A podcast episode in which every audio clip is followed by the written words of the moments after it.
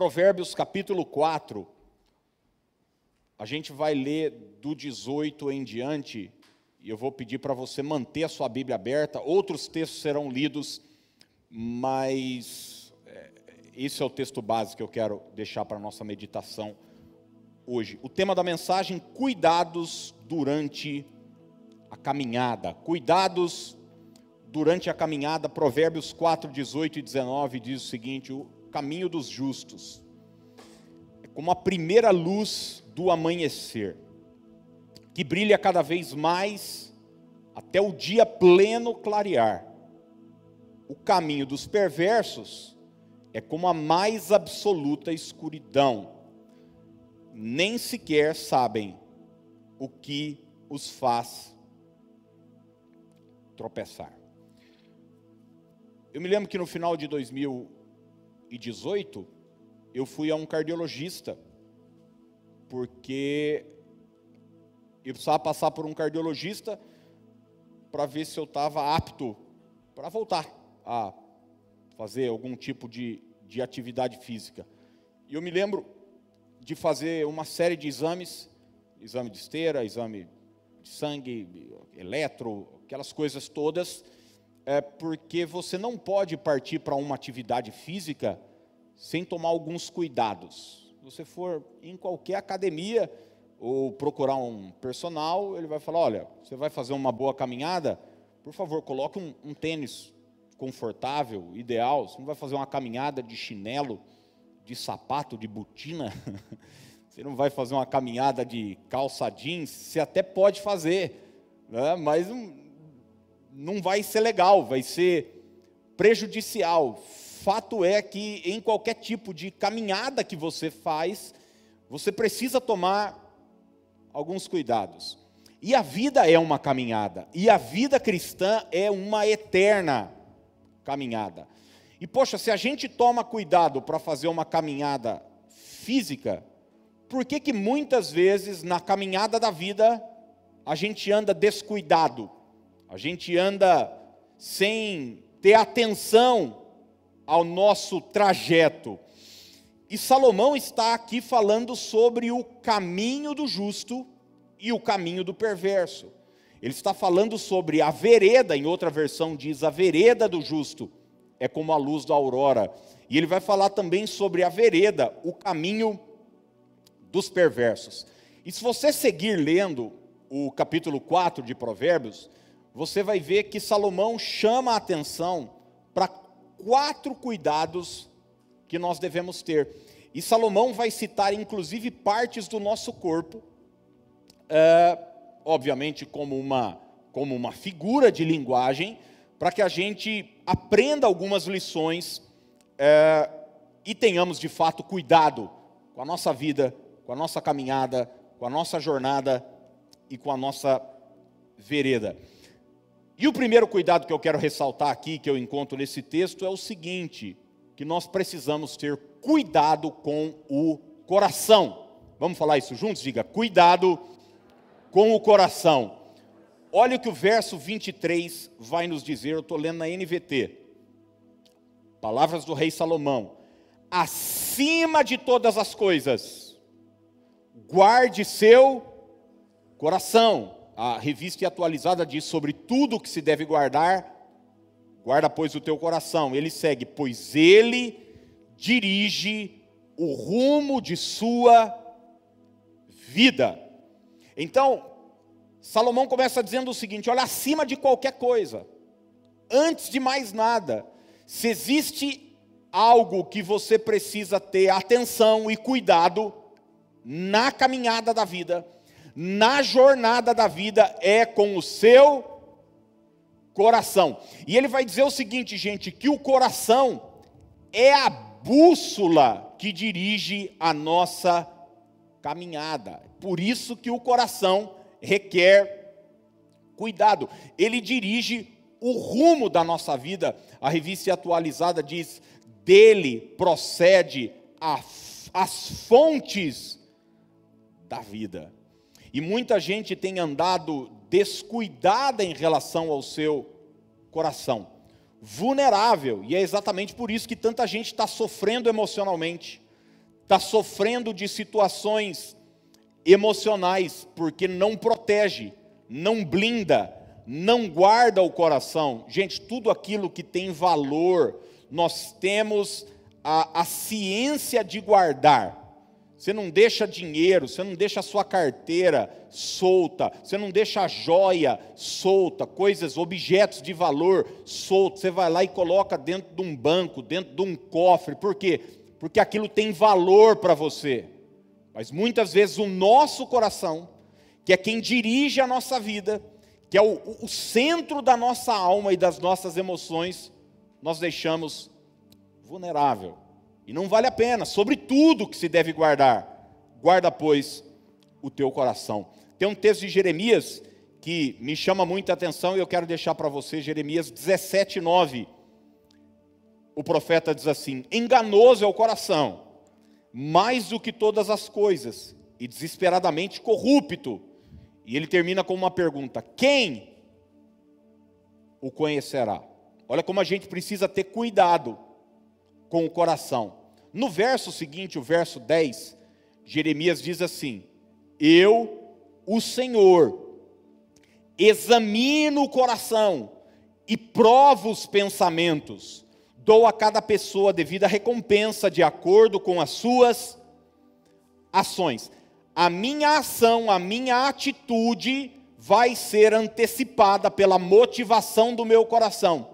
E é por isso que eu preciso guardar o o coração. Jeremias está me chamando e te chamando a atenção para um fato: é Deus quem conhece o nosso coração. É por isso, gente, que nós precisamos diariamente ter o hábito de entrar no quarto, fechar a porta e diante do Senhor orarmos para fazer um exame do nosso coração. Porque se você sentar comigo e a gente ter uma conversa informal, é óbvio que você vai querer transparecer que você é uma pessoa maravilhosa, que você é uma pessoa ótima, que as suas intenções são as melhores possíveis. E eu farei o mesmo com você. Mas nós sabemos que quando estamos diante de Deus, a gente não consegue fingir nossas motivações, não. Quem aqui já interrompeu uma oração no meio porque estava tentando ludibriar Deus? Estava com conversinha fiada, com papagaiada. Sabe aquela coisa? Eu não sei se você já, já assistiu um, um, uma série chama Light to Me. Hoje está tá muito, tá muito é, em voga essa coisa de expressão facial. Tem grandes canais no YouTube, né? Que fala sobre, sobre expressão facial. E daí o, o cara era chamado para. A polícia contratava o camarada para ele olhar o semblante do, do, do, investigado. E ele falava: esse cara está mentindo. Esse cara está mentindo. Agora, imagine o seguinte: se um ser humano, baseado na, numa ciência que eles estão desenvolvendo ainda, consegue descobrir se o que a gente está falando é mentira, é verdade, se a gente está tendo medo, culpa, é, remorso, ou se está buscando alguma, alguma coisa para gente, a gente falar. Imagine Deus. Quando você chega diante dele e diz, ai Senhor e tal, ele conhece o nosso coração. Se existe uma, uma arma que você pode usar para blindar seu coração, é uma atitude devocional diária, de ir até o altar, ir até a presença de Deus e colocar diante dele tudo que você sente, tudo que está aí dentro. Se você vai guardando todos esses sentimentos, você tende a ressenti-los. Isso que é ressentimento, é você sentir de novo, sentir mais uma vez. Existem inúmeras pessoas sofrendo de ressentimento, porque não blindaram, não guardaram o coração. Gente, um dos maiores erros da religiosidade é que ela nos ensina muito a focar na estética. Mas às vezes a gente se descuida das intenções e das motivações. E tem muita gente aí caminhando, principalmente no ambiente familiar, com o coração, com o coração é, sem, sem nenhum tipo de cuidado. Você vai ver dois exemplos bíblicos interessantes e negativos em relação a isso: é Absalão e Esaú. Absalão é filho de Davi.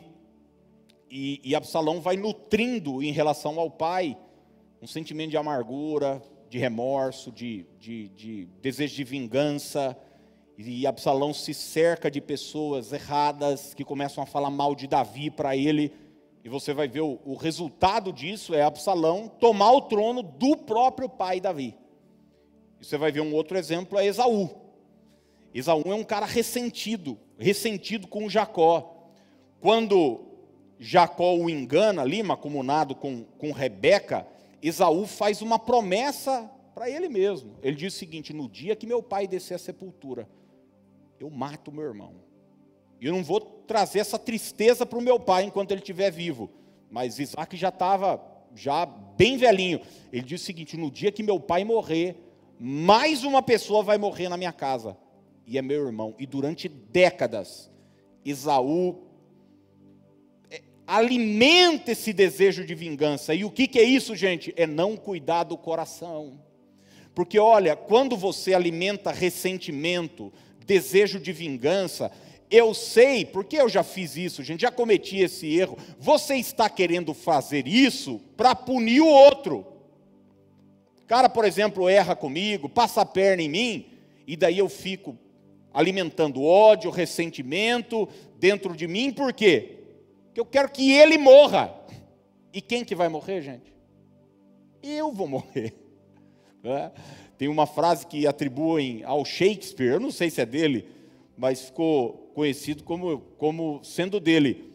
Diz que você alimentar desejo de vingança é como você beber diariamente um pouquinho de veneno, desejando que o outro morra. E a pergunta é: quem vai morrer? Quem toma o veneno? Sobre tudo o que se deve guardar. Guarda, pois, o teu o teu coração. Ô, gente, eu não quero ficar um idoso ressentido.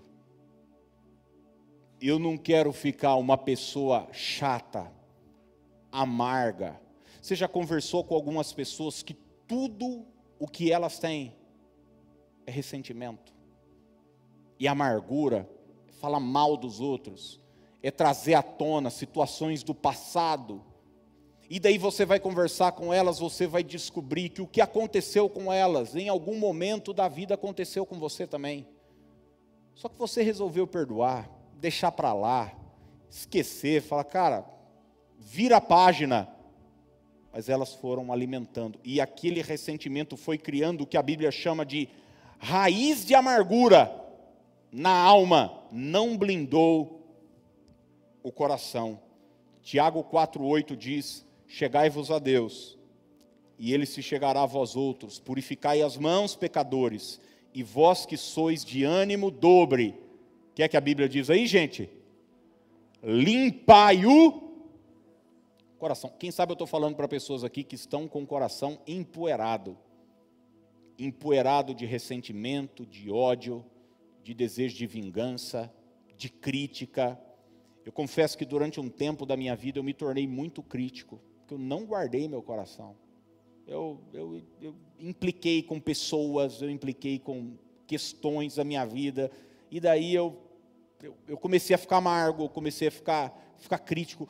Na igreja, gente, está cheio de gente assim, crítica, chata, vem para o culto, tudo implica, tudo reclama, tudo. Não estou dizendo aqui, não. Estou dizendo da igreja no geral. Você olha na internet, tem gente afastada da igreja que diz: Eu me decepcionei, eu isso, eu aquilo.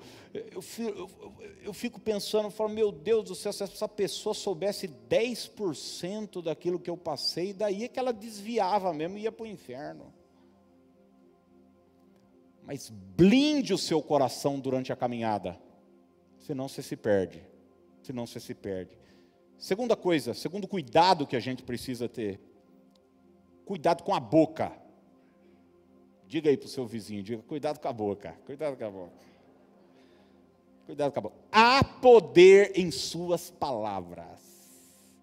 Há poder. A gente não pode negar isso, gente. O universo foi criado através das palavras. Haja luz Jesus curava nos evangelhos através da palavra. Jesus diz: quero ser limpo, e a pessoa era curada de lepra.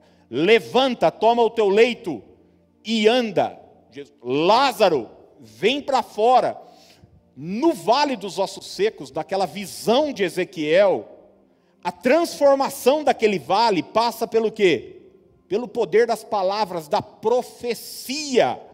Deus diz para Ezequiel: profetiza, profetiza, e as palavras trazem vida num ambiente de morte. Gente, como é? é por que, que quando você encontra, eu citei aqui, uma pessoa que está amarga é, é, e tal, e você conversa com a pessoa, toda aquela carga ruim vem para o seu mundo, e aí você fala: Meu Deus do céu.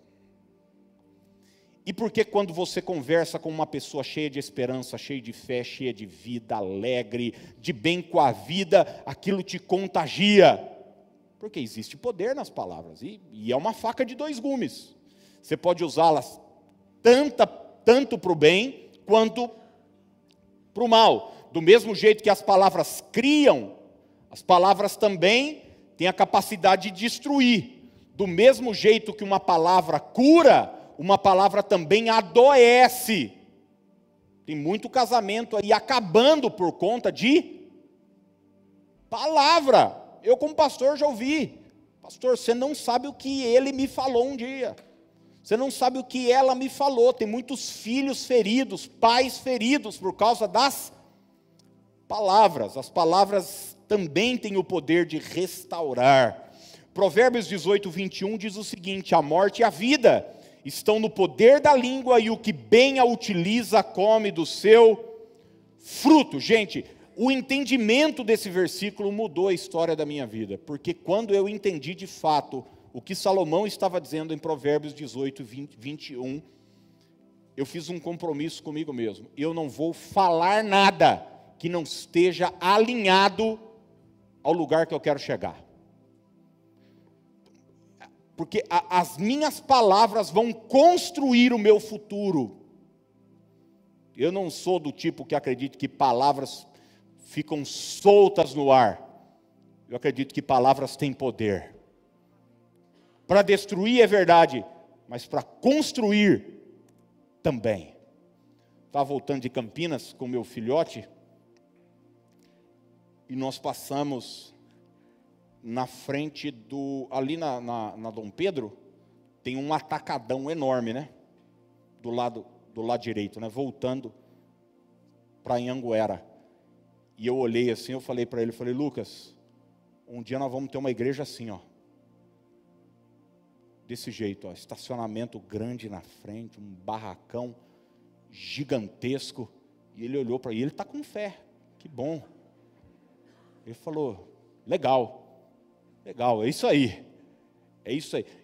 Eu não vou fazer planos e profetizar morte acerca do meu futuro. Eu vou alinhar a minha palavra com os meus sonhos, com o lugar que eu quero chegar, com o lugar que eu quero chegar. Quando a gente estava numa sala de uma casa, há 10 anos, eu passava em lugares assim, como esse lugar assim, e falava a mesma coisa que eu falava em relação ao atacadão.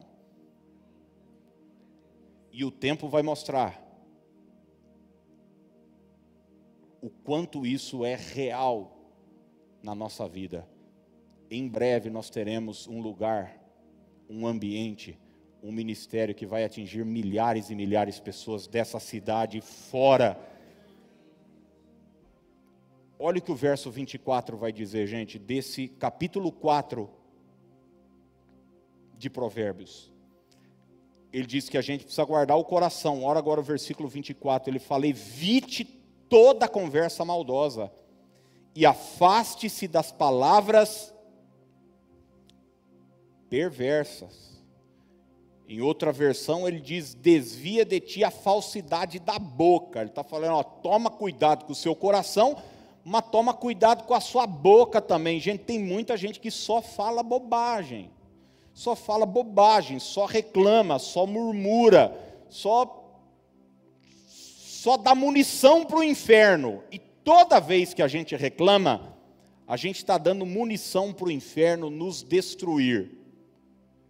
Eu gosto de dar o exemplo de Israel no deserto, porque aquele povo não morreu no deserto, gente, mesmo tendo uma promessa da terra prometida, por conta de frio, por conta de calor, por falta de alimento.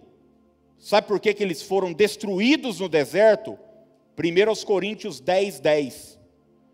Nem murmureis, como alguns deles murmuraram, e foram o quê? destruídos pelo exterminador. Você vai ver, gente, quando Josué e Caleb, junto com os outros dez, voltam de espiar a terra prometida, o relatório daqueles dez, a palavra que sai da boca daqueles dez, são palavras de morte, eles vão nos destruir. O exército inimigo é mais poderoso que o nosso. A terra é boa mesmo, só que nós não vamos dar conta. Mas e as palavras de Josué? E as palavras de Caleb, como é que são? A terra é boa, o inimigo é grande, mas o Senhor está conosco e nós vamos entrar e vamos viver a promessa de Deus na nossa vida. O mesmo Deus, a mesma promessa, mas uns se beneficiaram porque usaram a boca para profetizar vida. Outros foram destruídos porque usaram a boca para profetizar morte. Comece a vigiar e comece a tomar cuidado com aquilo que você com aquilo que você fala, com aquilo que você fala. Mateus 12 36 diz o seguinte: Eu lhes digo no dia do juízo, palavras de Jesus, vocês prestarão contas, segura na cadeira aí, de toda palavra inútil que falarem. Nós vamos dar conta, gente.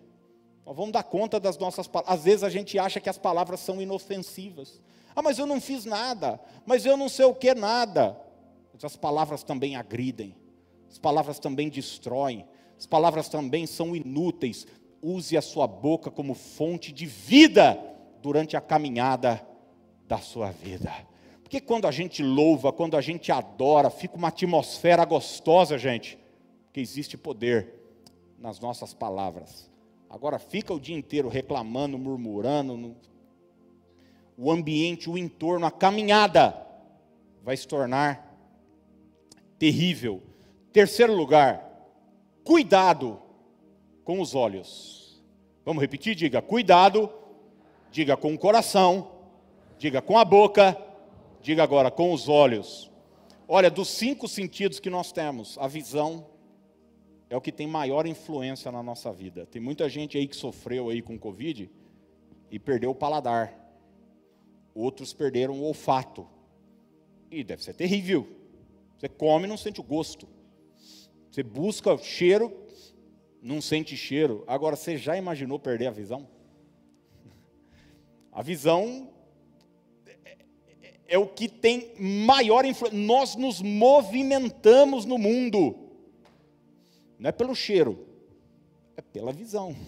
Não é pelo gosto das coisas, é pela visão. Ela que nos dá o norte para a gente andar, para a gente caminhar. E é por isso que é extremamente importante termos cuidado com os nossos olhos, com aquilo que a gente coloca diante de nós. Olha o que Jesus vai dizer, Mateus 6, 22 em diante: Seus olhos são como uma lâmpada que ilumina todo o corpo. Quando os olhos são bons, todo o corpo se enche de luz.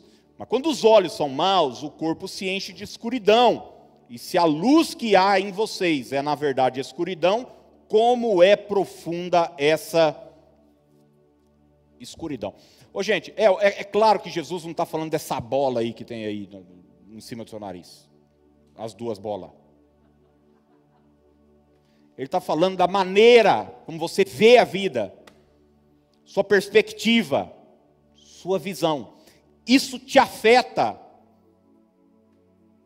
terrivelmente. Por que, que quando você assiste um filme, você é afetado? Tanto para o lado positivo, quanto para o lado negativo. Você vê algo engraçado, você começa a dar risada. Ou você vê uma cena de terror, de tensão, de drama, como é que você fica? Aquilo não está acontecendo com você, cara, está numa tela de cinema. Você sai do cinema assim, ó, em pânico, né? todo todo tenso, porque aquilo que você vê te afeta, te afeta. E olha o que o versículo 25 vai nos dizer do texto que nós estamos lendo, que é Provérbios 4. O mesmo texto que fala para termos cuidado com o coração, cuidado com as palavras, agora no verso 25 nos diz: olhe sempre para frente, mantenha os olhos fixos no que está diante de você. E muita gente tem tropeçado na caminhada porque não tem vigiado o seu olhar. Está sempre olhando para trás, está sempre olhando para o passado, está sempre olhando para as coisas negativas, está sempre olhando para as dificuldades da vida, está sempre olhando para a vida dos outros, está sempre preocupado com aquilo que deveria ignorar. Não cuida do olhar, não cuida do seu foco, da sua atenção durante a jornada. Quem está entendendo o que eu estou dizendo pode dizer amém hoje. Fica olhando a vida dos outros, fica olhando. E hoje com Facebook, com internet, com Instagram, meu Deus do céu, quanta gente está olhando besteira, quanta gente está olhando bobagem, quanto a gente está botando para dentro de si aquilo que deveria estar tá fora, está fora de si. Olha o que Gênesis 13, 15, Deus disse para Abraão: toda a terra que você está vendo, darei a você e a sua descendência para sempre. Deus foi logo depois que Ló se separou de Abraão. Deus colocou Abraão num lugar e disse o seguinte: Abraão, levanta os seus olhos. Tudo que você vê, tudo que você conseguir enxergar, onde sua visão alcançar, será seu. Olha o poder da visão. Olha o poder de nós mantermos um olhar correto diante da vida, porque a nossa conquista passa pela nossa visão, pela nossa capacidade de enxergar. E eu pergunto para você: o que tem estado diante dos teus olhos? O que você tem dado atenção? O seu olhar está é, direcionado a quê? Tem gente que está sempre pensando nas oportunidades que perdeu, nas dores que sentiu, e daí daqui a pouco você está todo destruído, amargurado. Tem gente que está sempre pensando nas injustiças que sofreu. Cuidado com aquilo que você coloca diante dos seus olhos. Nós lemos o texto aqui de Lamentações. Eu quero trazer a memória, eu quero me lembrar, eu quero ver, eu quero olhar aquilo que pode me dar esperança. Chega de bobagem, gente. Muda esse canal. Muda esse canal. Só passa porcaria nesse canal aí. E eu estou falando do canal da sua mente, canal da sua memória, aquilo que você tem olhado, aquilo que você tem visto. Eu não sei você, mas vira e mexe, Satanás passa uns filmes assim, do nada na minha frente. É só comigo ou com você também? Eu estou assim andando, daqui a pouco começa uma sessão eu não paguei o ingresso, eu não quero assistir, mas ele passa. Graças a Deus pelo livre-arbítrio, que você pega e fala, obrigado. Obrigado pela sugestão, não vou assistir esse filme.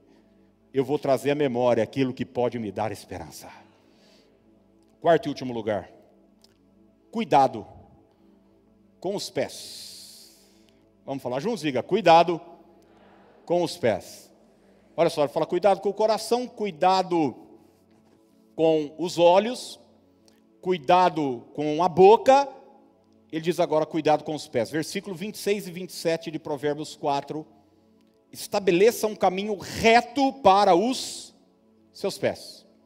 Permaneça na estrada segura, não se desvie nem para a direita nem para a esquerda. Não permita que seus pés sigam o mal. O coração, as palavras, os olhos são extremamente importantes. Mas a caminhada da vida acontece quando eu piso os meus pés no chão. Aqui eu estou falando de atitude. Aqui eu estou falando de ação. Aqui eu estou falando dos ambientes que eu vou. E eu quero dizer para você que existem alguns lugares que você não deve pisar existem alguns ambientes que você não deve estar. Não deve. Eu não sei se você já foi em algum desses ambientes, mas eu já fui. E quando eu pisei, eu falei: o que é que eu estou fazendo aqui? Isso aqui não é lugar para mim. Esse não é um ambiente para mim. Esse não é um lugar para mim. Cuidado com onde você pisa. Mantenha uma estrada segura diante de você. Você que é jovem, você que é adolescente, você vai receber alguns convites para pisar em alguns lugares que cristão, filho de Deus, não pisa. Ou pelo menos não deveria pisar. Algumas rodas, alguns ambientes, alguns locais. E existem alguns cristãos ainda que vêm com a papagaiada, mas eu sou o sal da terra.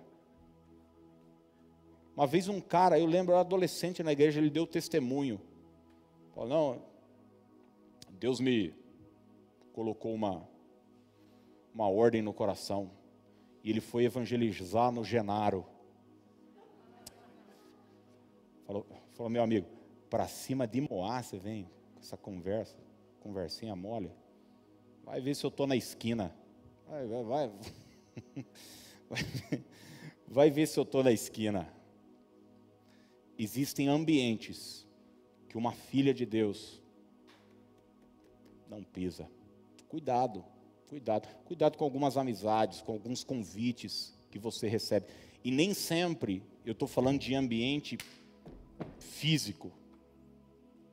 Às vezes são algumas rodas. Pode ser um ambiente tóxico aqui dentro mesmo. Você tem uma pessoa que só critica, só fala mal, só não sei o que, tá, só está preocupado com a vida dos outros. Cara, desvia o pé. Segue sua jornada. Vai, vai siga em direção às promessas de Deus. Não, não fique atrelado a coisas, a lugares. Bem-aventurado o homem que não anda conselho do ímpio, não se detém no caminho do pecador, não se assenta na roda dos escarnecedores. Eu quero deixar uma chave interessante da palavra que o Senhor trouxe ao meu coração, e eu li um texto numa perspectiva que eu nunca tinha lido antes. Deus disse o seguinte para Josué: Josué 1,3. Você conhece o texto.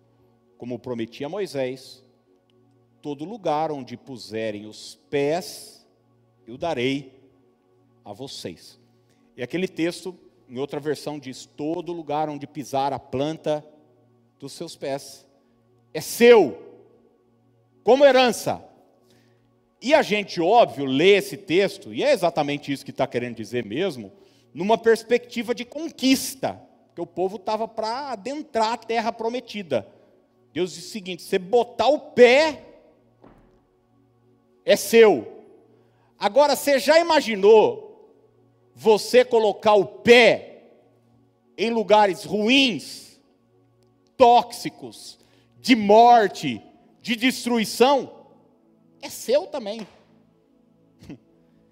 E você vai querer viver nesse ambiente, viver nesse lugar, de morte, de destruição, porque a vida é assim, gente, a gente influencia, mas também é influenciado. Você vai em alguns ambientes onde você não deveria estar, e de repente aquilo começa a ter influência sobre sua vida, sobre seu espírito, sobre seus valores. Então se proteja, estabeleça limites e diga para si mesmo: eu não vou pisar em lugares onde eu não quero pisar eu não vou pisar em lugares onde o meu Deus não pisaria. Aí você diz, poxa, Aquiles, mas Deus está em todos os lugares. É verdade, mas não está em todos os lugares aprovando o que está sendo feito em todos os lugares. Então esteja onde Deus está aprovando, num lugar seguro para os seus pés. E eu termino lendo com você as palavras de Jesus no Evangelho de João. Nós estamos falando sobre caminho. E eu quero agora, em especial, me dirigir a todos que vão descer as águas e a você também. Porque Jesus diz assim, João 14, 5, a parte B e 6. É uma pergunta: como saber o caminho? Repita isso comigo, diga: como saber o caminho? Nós estamos falando sobre cuidados que a gente precisa ter no caminho. Cuidado com o coração, cuidado com a boca, cuidado com os pés, cuidado com os olhos. Como saber o caminho? Respondeu-lhe Jesus: Eu sou o caminho e a verdade e a vida. Ninguém vem ao Pai senão por mim. A questão que a gente deve sempre levar em consideração para saber o caminho é o seguinte: o que é que Jesus faria no meu lugar? Como Jesus agiria no meu lugar? Se cada cristão levasse isso a sério, se cada cristão levasse esse questionamento antes de tomar as decisões da vida, nós estaríamos vivendo uma outra realidade na vida pessoal e como igreja também. Porque um discípulo, um cristão, nada mais é do que um imitador de Cristo. A palavra cristão significa pequeno Cristo. A gente não está aqui reunido porque, ah, esse lugar é gostoso, a gente canta umas músicas e o pastor fala umas palavras legais. Não. A gente está aqui para ser forjado no nosso caráter e viver uma vida à estatura de Jesus de Nazaré. A Bíblia diz que todas as coisas contribuem para o bem daqueles que amam a Deus, que são chamados segundo o seu propósito, e o texto segue dizendo que o propósito é sermos semelhantes a Jesus, imitarmos Jesus, sermos filhos de Deus, assim como Jesus. É, o caminho é esse, gente. O caminho é esse. Guarde o seu coração como Jesus guardava o dele. Jesus não levava poeira para frente. Está na cruz, e ele está na cruz dizendo o que? Pai, perdoa-lhes. Eles não sabem o que, que fazem. Jesus protege o coração, não leva mágoa para frente. Ele está para morrer, ele fala, cara, não vou morrer com nada, nada, nada. Use a sua boca como Jesus usava a boca dele. Olhe para a vida, seus olhos, seu olhar, assim como Jesus olhava para situações. Eu lembro do final de, de João 5, 4, quando ele diz o seguinte: vocês não estão olhando, vocês não estão vendo, os campos estão brancos para a ceifa. O olhar dos discípulos era um, o olhar de Jesus era outro, para a mesma situação. Olhe e pise onde Jesus pisava. Que seja assim na minha vida e na sua vida, no nome de Jesus. Amém, gente?